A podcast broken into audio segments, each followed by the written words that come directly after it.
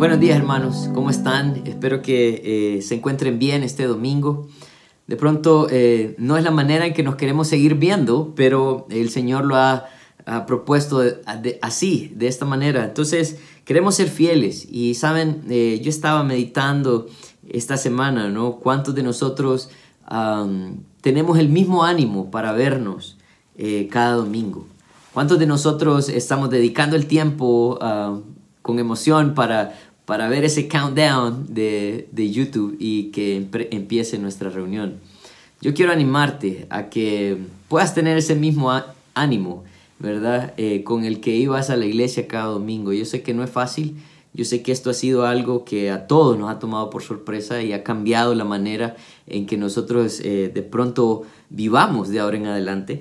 Pero um, quiero animarte a que sigas buscando al Señor, que no te desanimes, y que pues sea el Señor guiándonos a, a serle fieles, ¿verdad? Y a encontrar el gozo y la plenitud eh, que hay en Él y en su palabra. Hoy vamos a estar estudiando el capítulo 18 de Hechos y vamos a estudiar los primeros 11 versículos. Y en estos 11 versículos vamos a ver cómo Pablo llega a Corinto después de estar en Atenas. si ustedes recuerdan, eh, cuando estudiamos eh, la última vez el, el capítulo 17, eh, Pablo llegó a Atenas, una, una, ciudad que era muy conocida por su filosofía, por el, por el deporte, por su educación, eh, por la política que ellos comenzaron ahí también. y, y, eran una, una ciudad ícono, por así decirlo, en ese tiempo. Pero era una ciudad muy idólatra, que aunque ellos tenían mucho conocimiento, de pronto eh, muchas cosas que impresionaban al mundo, eran personas vacías y adoraban una cantidad de estatuas, pero tenían una estatua que no tenía nombre, o tenían, por lo menos era el pedestal que no tenía estatua, y esa no tenía nombre. Y, Pablo tuvo la oportunidad de compartirles acerca de este Dios, no conocido para ellos, pero eh, muy conocido para él. Cuando Pablo habla acerca de su experiencia, cuando Lucas narra la experiencia de Pablo, perdón, en, en, en Hechos, Ah, él habla de, un Dios creador, habla de un Dios que sustenta la creación, habla eh, de un Dios que rige su creación, pero también que un día va a juzgarla. Cuando Pablo empieza a hablar acerca de Jesucristo y de la muerte y la resurrección, ellos se burlan de él y parece que no lo dejan terminar. no lo dejan terminar y algunos se burlan, otros le dicen, después te oiremos, y un grupo pequeño ah, se acerca a él. Hoy vamos a hablar acerca de esa llegada de Pablo a Corinto después de salir de ahí. Parece que él llega un poco desanimado. Y yo no sé cuál es tu actitud o, tu estado de ánimo en este momento, pero mi deseo es que el Señor pueda usar estos versículos para recordarnos las herramientas que Él ha dejado, para que nosotros podamos cobrar ánimo, para que podamos seguir adelante. Sabemos que no es fácil la situación que estamos pasando, pero tenemos un Dios que está por encima de cualquier situación y cualquier circunstancia. Así que eh, tenemos la confianza, tenemos su palabra, tenemos su guianza para que eh, podamos descansar en Él. Vamos a tener un momento de oración y vamos a comenzar. Padre, queremos darte gracias por la oportunidad que tenemos de estar aquí esta mañana. Ayúdanos, Señor, a poder meditar en tu palabra y aprender eh, de las experiencias de Pablo, aprender, Señor, de sus luchas también y de cómo tú usaste personas para poder, eh, Señor, ayudar a Pablo a cobrar ánimo. ayúdanos, Señor, a ser ese tipo de personas. En tu nombre santo oramos. Amén. Bueno, vamos a empezar eh, con el capítulo 18. Vamos a leer los primeros cuatro versículos. Dice, después de estas cosas, Pablo salió de Atenas y fue a Corinto y halló a un judío llamado Aquila, natural del Ponto, recién venido de Italia, con Priscila su mujer, por cuanto Claudio había mandado que todos los judíos saliesen de Roma. Ah, fue a ellos. Y como era del mismo oficio, se quedó con ellos y trabajaba juntos, pues el oficio de ellos era hacer tiendas. Y discutía en la sinagoga todos los días de reposo y persuadía a judíos y a griegos. Vemos que Pablo sale de Atenas y llega a Corinto. Corinto era eh, una ciudad que estaba localizada a 85 kilómetros eh, de Atenas aproximadamente. Corinto estaba localizada en la parte sur de Grecia. Ah, Grecia se dividía en dos partes, la parte norte y la parte sur, que eran unidas por una pequeña península. Pero Corinto estaba eh, en la parte más fina de esa península, que permitía a algunas personas subir sus barcos y cruzarlos al otro lado del mar. Ah, ahora hay un canal en ese lugar, antes no lo había, pero eh, era una, una ciudad que se abría entonces mucho al comercio. Había personas de todas las ciudades o de muchas ciudades del mundo que llegaban a ese lugar a hacer comercio y a pasar por ahí. Pero eh, también era una ciudad cosmopolita. Hay, hay, hay muchas ideas de lo que era Corinto. Pero Corinto también era una ciudad pagana. Había un templo a Afrodita. Era uno de los templos más hermosos que la gente que en ese momento podía ver. También tenían templos a Apolos, que era el dios de los mares, a Hermes, a Zeus. era una ciudad idólatra. Pero lo que llamaba la atención acerca de Corinto es que eh, la gente de Corinto era una gente bien inmoral. Entonces atraía mucho a las personas porque la inmoralidad en Corinto era algo que eh, resaltaba. Eh, incluso mucha gente en ese tiempo se dice que usaban el término Corinto como para hablar acerca de los actos inmorales. Por decir, por decir algo, andaban corintiando y eso quería decir que andaban haciendo un acto inmoral. O si a alguien le decían, vos pareces de Corinto, era porque eh, de pronto él vivía una vida inmoral. Así que Pablo llega a Corinto, ¿verdad? Y, fíjense que hay algo bien interesante en esto, porque la manera en la que él llega a Corinto eh, nos lo narra en 1 Corintios 2. Y, dice eh, el versículo 2 y 3, dice, pues me propuse no saber entre vosotros cosa alguna sino a Jesucristo y a este crucificado y estuve entre vosotros con debilidad y con mucho temor y temblor. Miren lo que dice el 3, dice que estuve entre vosotros con debilidad. Algunas personas creen que Pablo en este momento está enfermo. Ah, de pronto eh, eh, era fruto de su maltrato hasta este punto del viaje misionero. Dice, y mucho temor y temblor. Al parecer no solamente iba triste, desanimado, sino que también eh, al encontrarse eh, con este lugar de Corinto, parece que eh, llamó su atención y, y lo hizo temer del tipo de sociedad en el cual él estaba. Pero, ¿qué sucede? Miren, esto es lo bonito, porque de pronto la herramienta que Dios usa en este momento para, para para que Pablo pueda recibir consuelo en medio de su temor, en medio eh, de, su debilidad, eh, eh, está en el versículo 2 y dice, miren, dice, y halló a un judío llamado Aquila, natural del Ponto, recién venido de Italia, con Priscila su mujer, por cuanto, cuanto Claudio había mandado que todos los judíos saliesen de Roma, y fue a ellos. Parece que ahí esta pareja, Priscila y Aquila, habían sido expulsados de Italia ¿verdad? Y, ellos habían llegado a Corinto también y se encuentran con Pablo. Y, miren, esto es bien importante porque eh, Priscila y Aquila llegaron a ser eh, íntimos amigos de Pablo. Es más, Pablo los menciona en la carta a los romanos, los menciona. Eh, también los menciona en la, carta, la segunda carta a, Timoteo. Quiere decir que ellos no solamente fueron alguien que en ese momento fueron de confort a la vida de, Pablo, sino que también fueron personas que se unieron al ministerio de Pablo. Dios eh, nos ha puesto en medio de personas eh, que nos ayudan a seguir adelante. Dios va a hacer uso de sus hijos para levantar nuestro ánimo, para que nos acojan cuando de pronto venimos débiles y cuando tenemos miedo.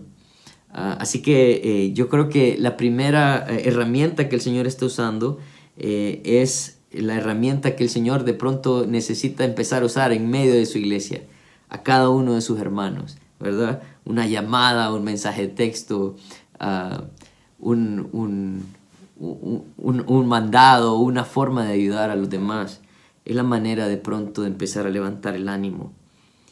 Pero miren, ¿qué estaban haciendo? Versículo 3 dice, y como eran del mismo oficio, se quedó con ellos y trabajaban juntos, pues el oficio de ellos era hacer tiendas. Y discutía en la sinagoga todos los días de reposo y persuadía a judíos y a griegos. En el versículo 3 dice que Pablo y Priscila y Aquila eran del mismo oficio. Si no lo dije antes, Priscila y Aquila se cree que eran esposos, ¿verdad? Por eso los menciona siempre juntos. Pero dice que eran del mismo oficio. Ah, y es que en la cultura judía, en este tiempo, eh, para los judíos era importante que no, no, no, no, necesariamente si alguien decidía seguir una carrera universitaria, eh, era, eh, lo limitaba de tomar un oficio. Para ellos era importante que los muchachos al seguir su educación, llevaran a la par un oficio para que ellos pudieran trabajar en caso de que su, carrera no, no, fuera fructífera. Así que ellos tenían por lo menos dos oficios eh, que desarrollaban. Y eh, al parecer eh, Priscila y Aquila tenían este mismo oficio. Ellos hacían tiendas. Ah, y recuerden, las tiendas de aquel tiempo no eran como las tiendas nuestras en este momento. ¿no? De pronto pensamos en una tienda de campaña Mucha gente vivía en estas tiendas, así que este era un, trabajo fino, eh, un trabajo que requería mucha dedicación, porque de pronto eran tiendas grandes. Otra cosa importante que nos recuerda esto, dice que y discutía en las sinagogas todos los días de reposo y persuadía a judíos y a griegos. Algunos creen que en este momento Pablo económicamente no está muy bien y él eh, quiere seguir haciendo el ministerio. Y lo que él hace entonces es que él busca la manera de agenciarse de dinero. Yo creo que esto es algo bien importante para nosotros, porque el ministerio nunca ha sido un trabajo, el ministerio ha sido un llamado de Dios, que ha sido eh, puesto a todos sus hijos, ¿verdad? De pronto hay personas que, que trabajan en la iglesia a tiempo completo y la iglesia puede cubrirlos. En este momento Pablo no tenía eh, fondos. En este momento él tiene que trabajar para agenciarse de, dinero. Yo creo que eso nos muestra la actitud de Pablo. Y miren, miren lo que, lo que Pablo dice en 2 Corintios 11. 2 Corintios 11, 9. Dice así, dice, y cuando estaba entre vosotros y tuve necesidad, a ninguno fue carga, Ah, pues lo que me faltaba lo supieron los hermanos que vinieron de Macedonia y en todo me guardé y guardé de no ser gravosos. También en segunda de Tesalonicenses, segunda de Tesalonicenses, Pablo habla a la iglesia en Tesalónica. Miren lo que dice, segunda de Tesalonicenses capítulo 3, versículo 8 y 9. Dice, ni comimos de balde el pan que de nadie, sino que trabajamos con afán y fatiga día y noche para no ser gravosos a ninguno de vosotros, porque no eh, tuviéramos derecho, no porque no tuviéramos derecho, perdón, sino para daros nosotros mismos un ejemplo para que nos imitéis. Así que Pablo les decía, saben, yo he predicado el Evangelio, no quiero ser gravoso a nadie, nosotros no vendemos nada, nosotros damos de lo que el Señor nos ha dado. Así que el Evangelio nunca ha sido un negocio, nunca ha sido una herramienta para agenciarse de dinero. No, eh, Pablo estaba diciéndolo bien claramente en estos versículos que acabamos de decir. Él siempre luchó por no ser gravosos. la obra del Señor es tan grande que no podemos callar. Si no hay dinero, pues el Señor nos va a dar trabajo y si la iglesia puede apoyarlo, lo va a hacer. Y esa era la actitud de Pablo.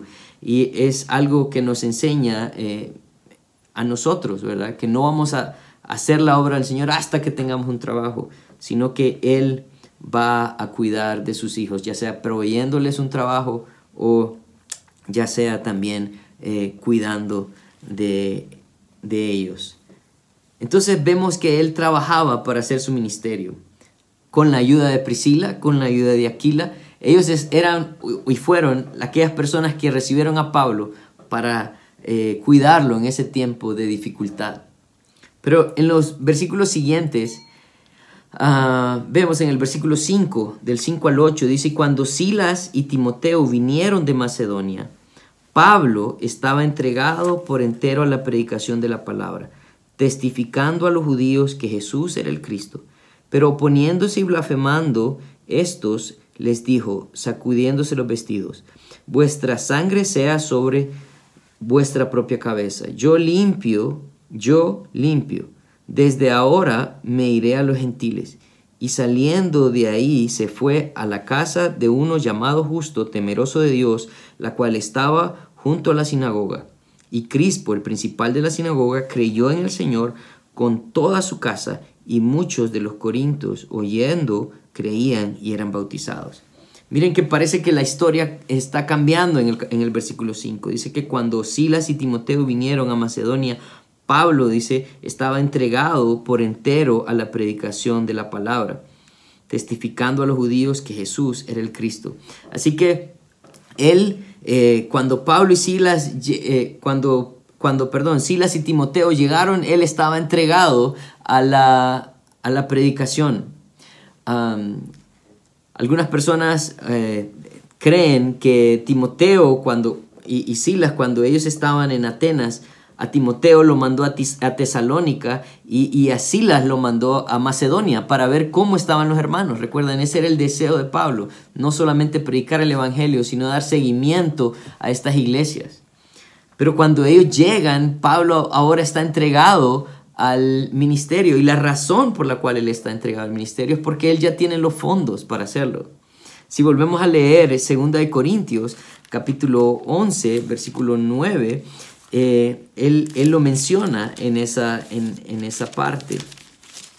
Miren lo que dice. Y, y, cuando estaba entre vosotros, esto es cuando él estaba en Corinto, y tuve necesidad, a ninguno fui carga, pues lo que me faltaba lo suplieron los hermanos que vinieron de Macedonia, y en todo me guardé, y me guardé de cero gravosos. Así que de pronto lo que hizo Silas y Timoteo fue llevar una ofrenda de la iglesia de Macedonia para que Pablo pudiera seguir en su viaje misionero y en la predicación de la palabra. Entonces vemos que él, Pablo tenía el respaldo de los hermanos, ¿verdad?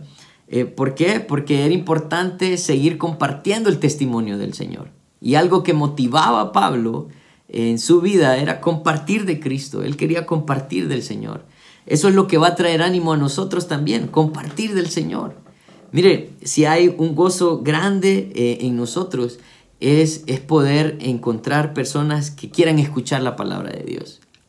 algo eh, hermoso es compartir el Evangelio de Cristo y ver personas eh, recibirlo, ver personas anhelar ese cambio en sus vidas que solo a través de Jesucristo puede suceder. Así que esta era la segunda cosa que el Señor estaba usando para motivar a Pablo. Le daba oportunidad de seguir predicando su palabra, porque estaba respaldándolo a través del apoyo que tenían los hermanos. Pero miren lo que sucede en el capítulo, en el, capítulo 18, versículo 6. Dice, pero oponiéndose y blasfemando esto, les dijo, sacudiéndose los vestidos, vuestra sangre sea sobre vuestra propia cabeza. Yo limpio desde ahora me iré a los gentiles. Miren, hay tres cosas importantes que se mencionan en este versículo.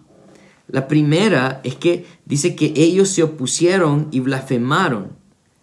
O sea que ellos se opusieron al mensaje de Jesucristo y en vez de aceptarlo o simplemente negarlo, lo que hicieron fue blasfemarlo. Eso fue lo mismo, eso fue lo mismo que hicieron los judíos antes de la crucifixión de Jesús. Si ustedes van conmigo a Mateo, cuando eh, Jesús está ante Pilato, Mateo capítulo 27, versículo 25, esta fue la respuesta del pueblo a Pilato. Dice, y respondiendo todo el pueblo, dijo, su sangre sea sobre nosotros y sobre nuestros hijos. Pablo les estaba diciendo, saben, si ustedes van a blasfemar y van a rechazar, ustedes son culpables de la muerte de Cristo. De la misma manera que el pueblo reaccionó antes de la crucifixión de él. El pueblo judío dijo, nosotros somos responsables, nosotros y nuestros hijos. Lo tomaron tan a la ligera, pensaron que era cualquier persona. Pablo entendía que Jesús no era cualquier persona. La actitud de ellos es esta, esta, de rechazar y blasfemar Pero Pablo hace algo, dice que él sacude sus ropas. Él sacude sus ropas. Y esta fue la misma instrucción que Jesús le dio a sus discípulos en Mateo capítulo 10, cuando mandó a sus discípulos a predicar. 10.14 dice así, dice, y si alguno no recibe ni oyere vuestras palabras, salid de aquella casa o ciudad y sacudid el polvo de vuestros pies. La idea de esto no era también una tradición judía, como cada, cada vez que ellos venían de un pueblo gentil se sacudían el polvo de sus pies porque ellos no querían eh, cargar ni siquiera con el polvo de los que eran paganos. Pablo está diciendo, ustedes están actuando como paganos, yo no, yo no quiero llevar ni siquiera su polvo. Porque, ¿saben? Eh, Pablo tenía una, una misión. La misión eh, de Pablo era ser un, atalaya. Yo eh, tengo algunos versículos aquí que, que me gustaría compartir con ustedes y están en el libro de Ezequiel. Ezequiel 33 del 1 al 7. Dice así, vino a mi palabra Jehová diciendo, Hijo de hombre, habla a los hijos de tu pueblo y diles, cuando trajere yo espada sobre la tierra y el pueblo de la tierra tomare un hombre de su territorio y lo pusieren por atalaya, y él viere venir la espada sobre la tierra y tocare trompeta y avisare al pueblo, Cualquiera que oyere el sonido de la trompeta y no apercibiere, y viniendo la espada lo hiciere, lo hiriere, perdón, su sangre será sobre su cabeza. El sonido de la trompeta oyó y no se apercibió. Su sangre será sobre él, mas el que se apercibiere librará su vida.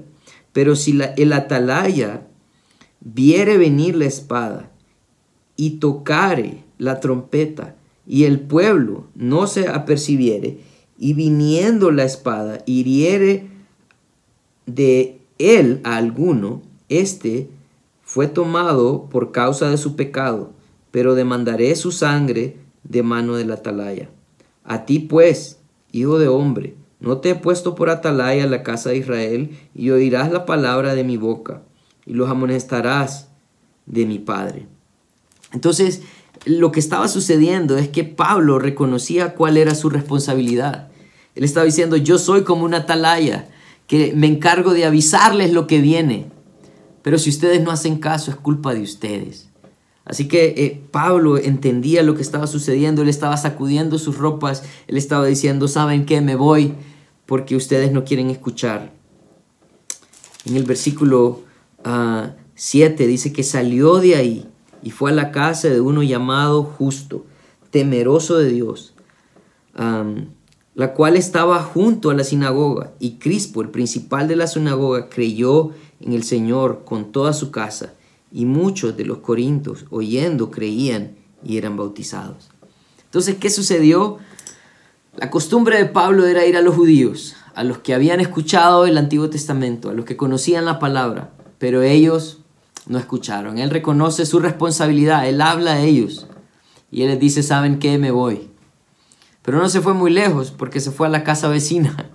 A la casa vecina. Dice que era la casa de Justo, quien más adelante también se cree eh, que se le llama Gallo. Ah, y en el versículo 8 dice que Crispo, el principal de la sinagoga, o sea, quien dirigía la sinagoga, que estaba a la par, creyó. Dice, y, con él toda su familia. Me imagino que eso fue un impacto grande en, eh, en, esta, en este lugar de Corinto. Que el mismo principal de la sinagoga haya creído y toda su familia. ¿Qué sucede por consiguiente?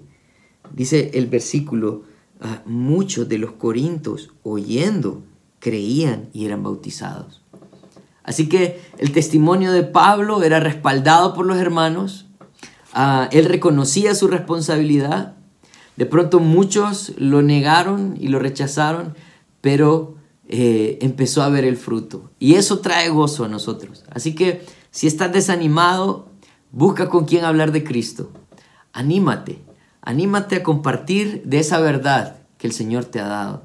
no, no ha sido en vano. Y eso va a traer gozo, gozo a ti, a tu vida. Miren lo que sigue diciendo, porque la tercera herramienta que el Señor usa para darnos ánimo son sus promesas. Miren lo que dice el versículo 9, 9 al 11. Dice, entonces el Señor dijo a Pablo en visión de noche, no temas, sino habla, y no calles, porque yo estoy contigo, y ninguno pondrá sobre ti la mano para hacerte mal, porque yo tengo mucho pueblo en esta ciudad. Y se detuvo ahí un año y seis meses, enseñándoles la palabra de Dios. Miren, qué bonito. Esta es una de seis visiones que eh, Pablo tiene en el libro de los Hechos. y nosotros vemos que eh, el propósito de este de encuentro que él tiene con el Señor es para darle ánimo. No sé si él este momento seguía desanimado, pero el Señor tiene que aparecer de noche, eh, según el versículo 9, y decirle, no temas, sino habla y no calles.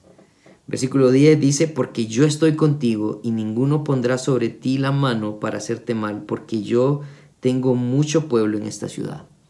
El Señor tenía mucho trabajo para Pablo en esa ciudad. Así que Pablo tenía que aferrarse a las promesas de Dios y ser fiel, ser obediente. Todas las promesas, a todas las promesas de la palabra de Dios, eh, las precede un mandato. Y, yo creo que eh, esto es bien importante porque el Señor va a cumplir sus promesas también con aquellos que anhelen ser obedientes.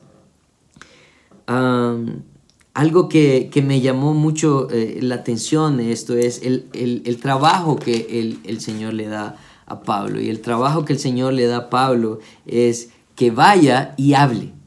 Vaya y hable. Ese es su trabajo. ¿Cuán difícil es hablar? Bueno, para algunos es difícil, para otros no tanto.